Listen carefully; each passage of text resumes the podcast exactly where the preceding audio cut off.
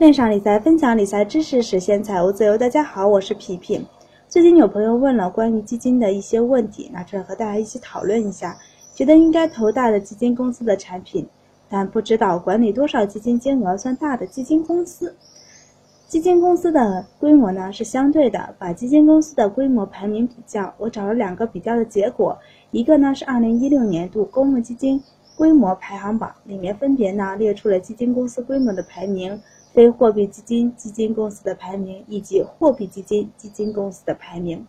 另一个呢是二零一七年度基金公司非货币公募基金月均规模前二十名排名，两个都附上了网址，大家可以对照的看一下，把你选择出来的基金呢对照一下，看相对应看相应的基金公司的规模。第二个呢是，比如某基金公司十五个基金经理人管理八十四只基金，是不是他们的人手太少了？管理某只基金的精力有限呢，这样的基金公司其实不好呢。之前的文章呢，买同基金经理人的基金要看好是否交叉持股，在微信公众号后台呢回复“基金系列七”就可以了，里面有提到过。基金经理人呢管理多个基金呢是正常的，比如某基金经理人管理五只基金，那但其实呢这五只基金呢有一定的相似程度，看似管理五只基金。实际上呢，可能只管理了两只基金，其他基金呢都是相似度比较高的。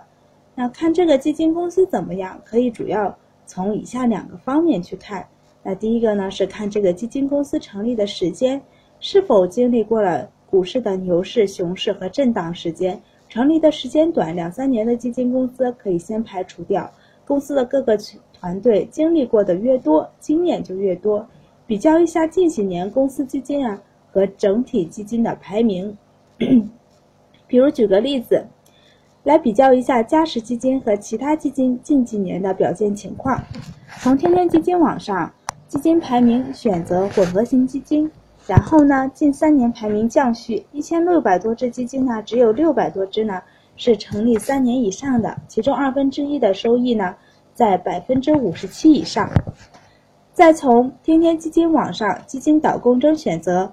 基金公司嘉实基金类型呢，混合型基金近三年降序，二十三只基金里呢，十六只基金是成立三年以上的，其中十一只基金呢排在整体的前二分之一。两个比较来看，嘉实的混合型基金呢，近三年的业绩在整体来说呢还是可以的，也可以用这个方法比较一下近一年、近两年股票型基金、指数型基金等。第二个呢，看基金公司的基金经理人。资深基金经资深的基金经理人呢，数量多不多？要培养一个好的基金经理人呢，不是很容易。而且即使培养出来了，可能内部的发展空间，还有公司的奖励机制等制约，有些人会选择跳槽，有些呢可能就会去做私募。如果一家基金公司呢，奖励机制、内部文化等都比较好，好的基金经理人愿意留下来，还会吸引其他优秀的基金经理人。这个可以从天天基金网上基金数据里面去看，比较方便。可以按基金公司的去选择基金经理人，啊，累计从业时间长的基金经理人在这个基金公司呢占多少？还可以单独看某个基金经理人操作的基金的业绩，相互比较一下等。剩下的问题呢，下节接着说。今天就分享到这儿。